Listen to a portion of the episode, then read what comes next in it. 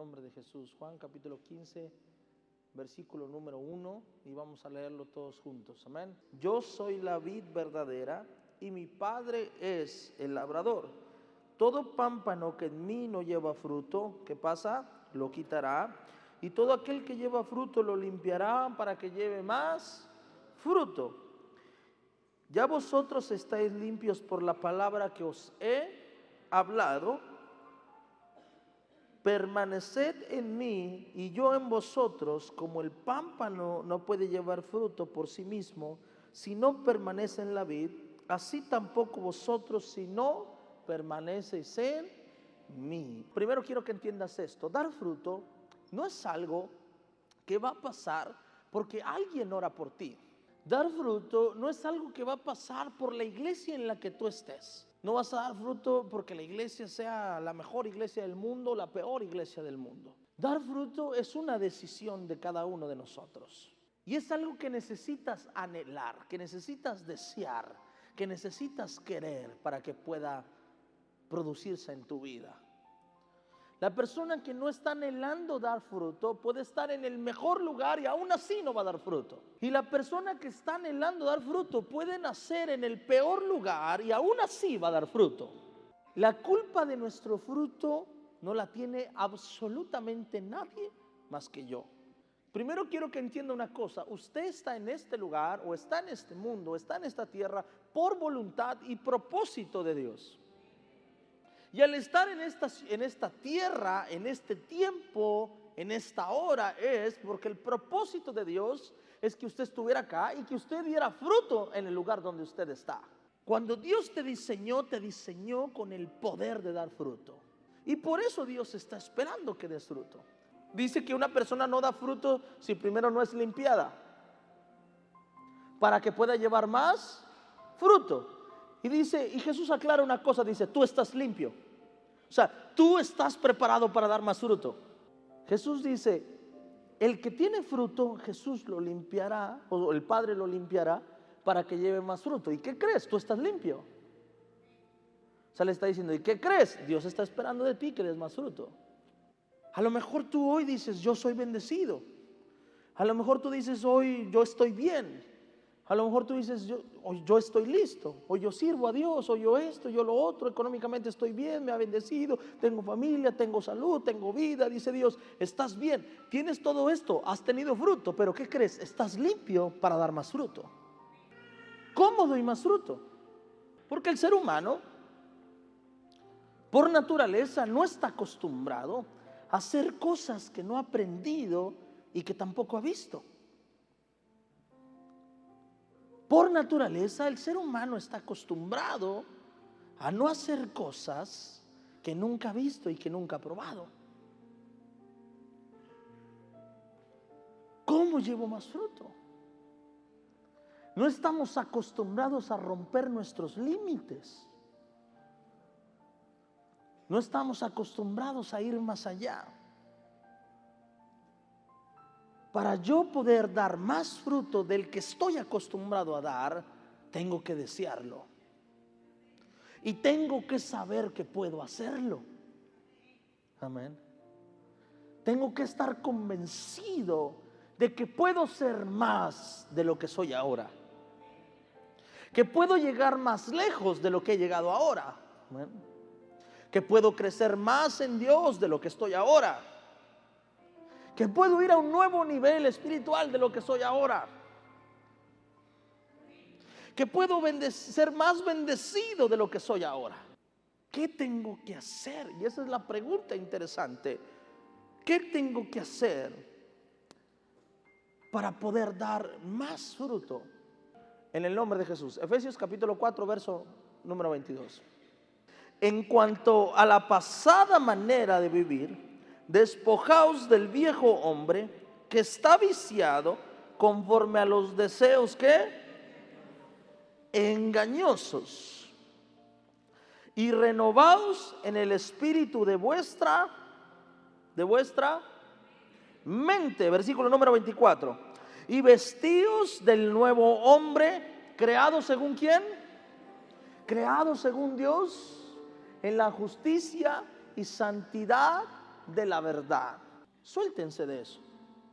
Amén. Versículo número 23. Y después dice el verso 23, y renovaos en el espíritu de vuestra mente, dice su palabra. Para yo poder empezar a dar fruto, tengo que aprender a cambiar mi mentalidad. Puedes tener todas las oportunidades en tu mano, pero si no tienes una mentalidad correcta, no vas a aprovechar las oportunidades que tienes en tus manos. Hay algo que Dios nos pide a nosotros cuando venimos a Él. Cuando venimos a Él, Dios nos pide una cosa. Dice, desecha tu antigua manera de vivir que está, que está viciada en deseos engañosos. Algo que tienes que reconocer cuando vengas delante de la presencia de Dios es que tienes que reconocer que si hay algo que debe cambiar en tu vida, lo primero que tiene que cambiar es tu mente. Si cambia tu mente, cambia tu corazón. Porque el corazón es el resultado del cómo piensas. Tus emociones son el resultado de tu manera de pensar. Tus emociones son el resultado de lo que has guardado eh, por a lo largo de tu vida. Eres tú el que ha decidido hacerse daño y tener un corazón tan roto a causa de lo que has decidido guardar en tu mente. La Biblia nos enseña que cuando nosotros llegamos a Dios, lo primero que Dios hace, ¿sabes qué es? Olvidarse de tu pasado.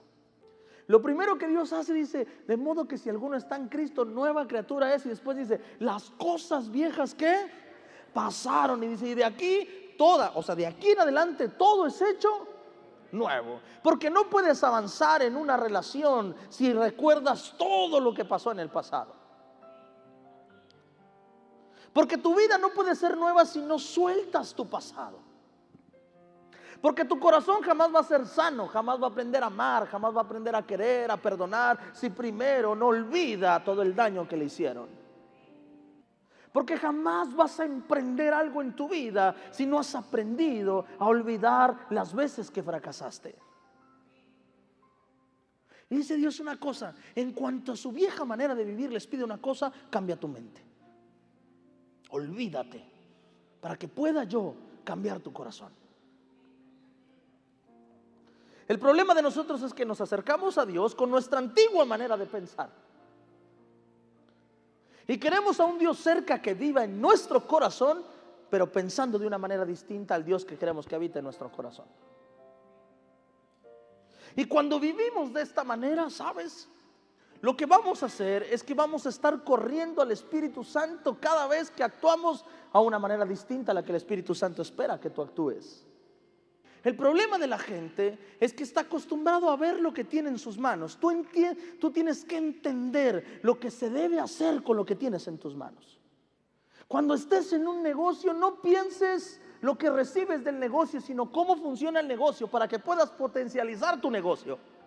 Cuando tengas un matrimonio, no, pienses en tener una esposa, piensa en cómo funciona el matrimonio para que puedas tener una buena esposa toda tu vida. Y eso lo entendí en Dios. Dije, cuando tenga Dios, no solamente recibir a Dios, sino cómo es ese Dios para que yo pueda recibir más de Dios y pueda ser parte del propósito de Dios. Si no cambio mi manera de pensar, si no dejo que Dios renueve mi mente, no voy a poder desechar lo que hay en mi mente. Y si no desecho lo que hay en mi mente, te voy a decir, en mi mente hay muchas cosas que fueron establecidas por la cultura del país donde nací, de la ciudad donde nací, de la colonia donde nací. Si crecí en un lugar donde, donde no pensaban en crecer y pensaban en echarle la culpa a medio mundo de sus desgracias, voy a, voy a crecer echándole la culpa a medio mundo de mis desgracias. Y cuando llego a Dios tengo que entender que no puedo basar mi fe, ni mis principios, ni mis valores a la cultura que se topó conmigo en esta vida, sino que tengo que establecerlos en la cultura que su palabra me enseña. Y el peor error de muchas personas es que cuando llegan al camino de Dios quieren a un Dios que esté en sus vidas, pero no quieren pensar como el Dios que está en sus vidas. No quieren que Dios se meta en su mente que Dios cambie su mente, que Dios renueve su mente. A veces no queremos entender al Dios que nos están presentando. Solo queremos vivirlo y experimentarlo. Y hacemos de la iglesia una experiencia eterna. Y es una experiencia hermosa venir a la iglesia, pero es solamente una experiencia. Y tú no estás diseñado para vivir experiencias, tú estás diseñado para dar fruto. En, Efesios capítulo 22, el 22 dice así, dice, en cuanto a, la manera, a la pasada manera de vivir, despojaos del viejo que, hombre, que está viciado, diga conmigo, viciado, conforme a los deseos engañosos. ¿Usted sabe lo que es un vicio? Dice, nuestro viejo hombre está viciado. Es algo que aunque quiera soltar, no lo puede soltar. Por eso a nosotros nos cuesta. Porque sabemos lo que tenemos que hacer, pero terminamos haciendo lo que no debemos hacer, lo que dijo Pablo. Las cosas que quiero hacer son las que no hago y las que no quiero hacer son las que termino haciendo. Pablo estaba diciendo, estoy viciado a mi viejo hombre. Pero está comprobado que un vicio nunca se elimina. Un vicio se sustituye. Un vicio no puede ser borrado. Las personas que fuman mucho no pueden eliminar el vicio de llevarse algo a la boca, tienen que sustituirlo con algo para eliminar el vicio del cigarro. Y, les recomiendan echarse algo a la boca, cacahuates, algo, porque tienen que estarse trayendo algo, su mente tiene que sentir que algo se están llevando a la boca.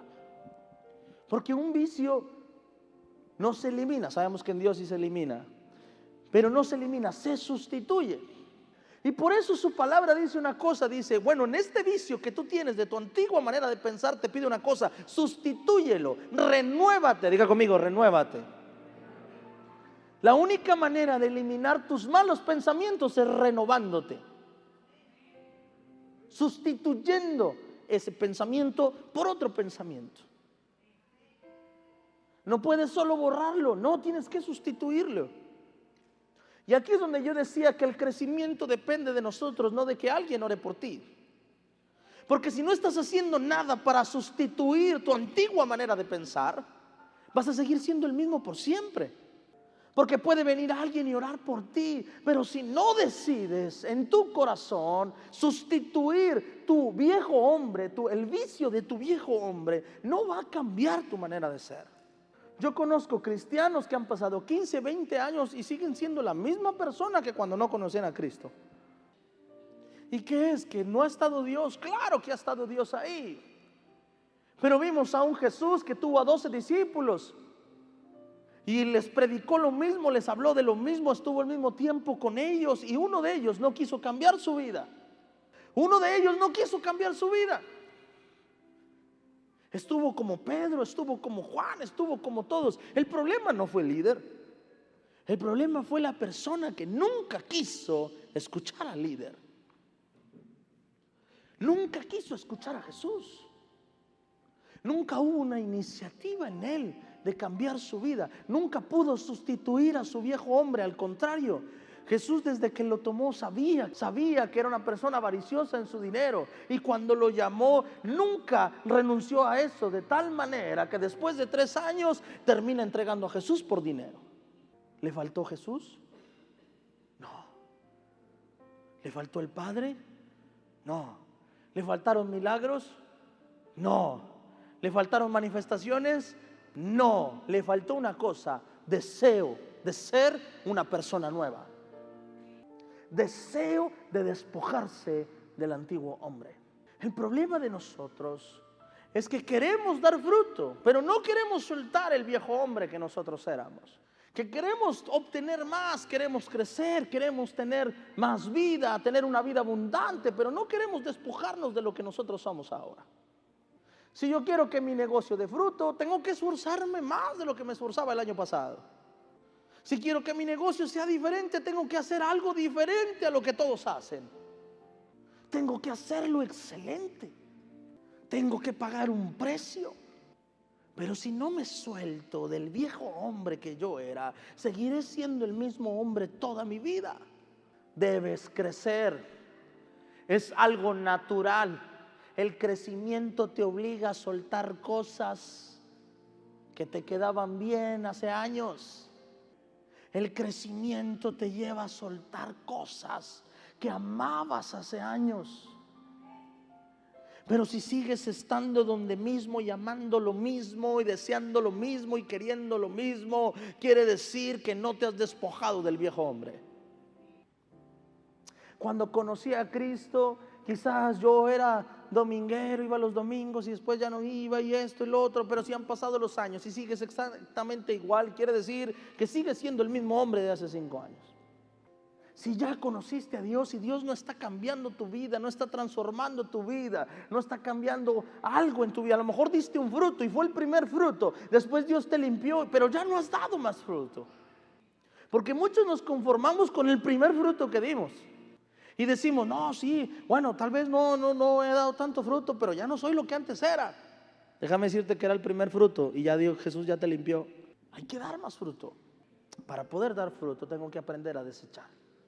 Tengo que aprender a desechar qué, pastor? Desechar tu viejo hombre. Tengo que soltar lo que soy ahora. Tengo que salir de mi zona de confort. Tengo que salir de mi comodidad. Tengo que salir de la comodidad. Las personas que salen del confort hoy disfrutarán el resto de su vida. Y las personas que no salen del confort hoy van a sufrir toda su vida. La segunda cosa que tienes que hacer para poder dar fruto, vamos a Hebreos capítulo 12, versículo número 2. Puesto los ojos en Jesús, el autor y consumador de la fe, el cual por el gozo puesto delante de él, sufrió en la cruz, menospreciando el aprobio y se sentó a la diestra del, trono de... Diga conmigo, puesto los ojos en el autor y consumador de la... de la fe. Y número dos, le dice una cosa, nos dice una cosa su palabra. Dice, si vas a correr la carrera que tienes por delante, Número uno, despójate. Despójate del pecado. ¿Sabe qué es pecado? Saber hacer lo bueno y no. ¿Y no qué? Y no hacerlo. Por lo tanto, si vas a correr la carrera de la vida, asegúrate de soltar lo que no debes hacer y hacer lo que debes hacer. Y la segunda cosa que pide es, y pon tus ojos en el autor y consumador de la fe, en Jesús. Pero en pocas palabras lo que está diciendo, pon tus ojos en la visión que tienes en tu vida. La segunda cosa que tienes, que debes tener para dar fruto en la vida, es visión. Es tener una idea clara de quién quieres ser y dónde quieres estar. Quien no tiene una idea clara de quién es y de dónde tiene que estar, esa persona jamás se atreverá a despojar nada en su vida. Porque desechar cosas en tu vida necesita fuerza y necesita mucho valor. Pero jamás tendrás el valor de soltar cosas en tu vida si primero no aprendes a tener visión. Es más, hay cosas en tu vida que vas a soltar que las personas van a decir, qué tonto, ¿por qué soltó eso? Pero es que tú tienes una visión. Y cuando tienes una visión estás dispuesto a soltar cosas. Las personas que nunca desechan nada en su vida porque no tienen visión. ¿Está conmigo? Cuando yo tengo una visión, cuando sé quién soy y cuando sé dónde quiero estar, voy a aprender a desechar. Voy a aprender a desechar. Y no solo eso, Voy a aprender a tomar las oportunidades que son verdaderamente mis oportunidades. Hay, hay demasiadas oportunidades en el mundo, pero hay oportunidades que no son tus oportunidades. Ya hay oportunidades que vas a tomar en tu vida que no son tus oportunidades. Y la única manera de saberlo es saber la visión o es tener una visión clara en tu vida. De lo contrario, tomarás toda oportunidad que se te presente enfrente. Hay oportunidades que vas a poder desechar, que otros no desecharían o que en otro tiempo nunca lo harías. El problema de no tener visión es que terminarás tomando oportunidades que no son tus oportunidades. El joven que no tiene visión La primer muchacha guapa que se ponga frente a él terminará siendo su novia. Y cuando viene la persona y dice, híjole, está hermosa, está bonita, pero no es lo que yo necesito, porque tengo una visión. Cuando viene el hombre guapo y la mujer dice, sí, está bien, pero no es. Amén. No es lo que yo he pensado para mi vida. Pero es que me trata bonito. ¿Y qué importa que te trate bonito? Si al final no cumple con la expectativa que has puesto en tu mente y en tu corazón. Yo no voy a pensar en lo que me ofrecen hoy o en lo que puedo hacer hoy. Voy a pensar en donde puedo crecer para llevarme hacia donde Dios me ha mostrado que yo tengo que estar. ¿Estás conmigo? En el llamado es lo mismo. En Dios es exactamente lo mismo. No puedo tomar atajos cuando se trata de crecimiento en nuestra vida. En el crecimiento, en el desarrollo, en el éxito, no existen los atajos. Existe la visión que te ayuda a desechar, que te ayuda a establecer y que te ayuda a ignorar oportunidades que no son tus oportunidades. Cuando no tienes visión, serás movido de un lado a otro, de derecha a izquierda. Hoy vas a querer una cosa, mañana vas a querer otra. O hoy vas a tener una cosa y mañana vas a tener otra. Amén. Pero una persona que no tiene una visión, hoy está feliz y mañana está triste. Porque todo lo que construye se desmorona, porque sin visión usted no puede construir absolutamente nada. Cuando tienes una visión, también dejarás de lastimar personas que no debes lastimar. Amén. No tendrás relaciones que no debes tener. Amén. Cuando hay una visión, soltarás amistades que debes soltar. Cuando hay un enfoque en tu vida, te unirás a personas a las cuales te debes enfocar. El problema de nosotros es que no visionamos. Somos parte del sistema, no somos el sistema. Pero Dios te llevó a ti a dar fruto, a producir, a eso te llamó, a producir fruto, a buscar el cómo hacerlo. Amén. Si vieras cuántos pastores conozco que son llamados al pastorado, pero lo hicieron antes de tiempo y la bendición se, se, convirtió en maldición. ¿Cuántas personas tenían una pareja y a lo mejor si era el propósito de Dios que se casaran, pero se casaron antes de tiempo y la bendición se convirtió en maldición? Una bendición fuera del tiempo de Dios se convierte en maldición. Estás diseñado para dar fruto. Dale un aplauso al Señor, por favor.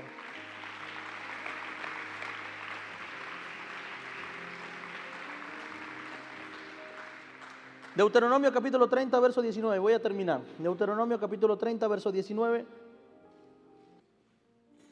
Dice, a los cielos y a la tierra llamó por testigos soy contra vosotros, que he puesto delante la vida y la muerte, la bendición y la maldición, dice, escoge pues la vida para que vivas tú y tu descendencia. Dice Dios, yo he puesto delante de ti la vida y la muerte, la bendición y la maldición. Y te da un consejo, escoge pues la vida. Amén. Escoge pues la vida. O sea que si Dios nos da un consejo a escoger la vida, quiere decir que podemos escoger la muerte. Si Dios nos da un consejo, escoge la bendición, quiere decir que también yo puedo escoger la maldición. Entonces la maldición no siempre es un castigo de Dios para mí. La maldición puede ser el resultado de lo que yo decidí escoger en mi vida. O sea que el fruto que doy hoy no es algo que Dios haya querido poner en mi vida, es algo que yo decidí tener en mi vida. Por eso maldijo a la higuera, porque era su responsabilidad dar fruto. Amén. Porque tenía la oportunidad de dar fruto y decidió no dar fruto. Amén. Salmos capítulo 25, versículo número 12. Salmo 25 dice, ¿quién es el hombre que teme a Jehová? Él le enseñará el camino que ha, que ha de, diga conmigo, escoger. ¿De quién es la decisión de escoger? ¿De quién? Mía. Dice, Él te mostrará el camino. Tú decides qué escoger. Amén. Otro versículo más. Efesios capítulo 5, versículo número 15. Mirad pues con diligencia cómo andéis, no como necios, sino como, sino como sabios. Verso 16.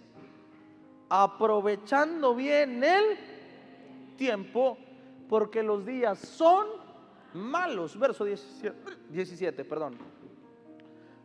Una, dos, tres. Por tanto, no seáis insensatos, sino entendidos de cuál sea la voluntad del Señor. La tercera cosa que tienes que hacer es aprovechar bien tu tiempo. Aprovechar bien el tiempo. Mirad pues con diligencia cómo andas. No como necio, no con una mente necia, sino con una mente sabia. Desechar, desechar tu viejo hombre necio y renovar tu mente para ser un hombre sabio. Amén. Versículo número 16. Aprovechando bien el tiempo, diga conmigo, aprovechando bien el tiempo. La tercera cosa que debes tener en tu vida es aprovechar bien tu tiempo. No desperdicies el tiempo que Dios te ha dado hoy. Porque pasarán los días y entonces dirás, ¿dónde estás, Señor? Y el Señor dirá, siempre estuve contigo, pero no aprovechaste tu tiempo. Quizás hoy nuestra oración ha sido, Señor, pero ¿por qué no me bendices? ¿Por qué no me prosperas? ¿Por qué no esto? ¿Por qué no lo otro? Y quizá, no estoy diciendo que así sea, quizá la respuesta de Dios sería porque no aprovechaste bien tu tiempo. Y quizás hoy no es el resultado de un proceso de Dios conmigo, del enemigo conmigo, quizá que no aprovechamos nuestro tiempo. Quizá hoy oramos a Dios y le decimos, Dios, ¿por qué no puedo regresar el tiempo atrás? Dios, ¿por qué, ¿por qué tan pronto? ¿Por qué pasó esto? ¿Por qué pasó lo otro? dice Dios, no, no, no, no, no, no. Tuviste demasiado tiempo, mi hijo, pero no aprovechó usted su tiempo. Y versículo número 17 dice así, por tanto no seáis insensatos, sino entendidos de cuál es la voluntad del Señor. Otra vez, voluntad. Tercera cosa, desechar escoger las oportunidades que son tus oportunidades. Estos tres principios te harán crecer.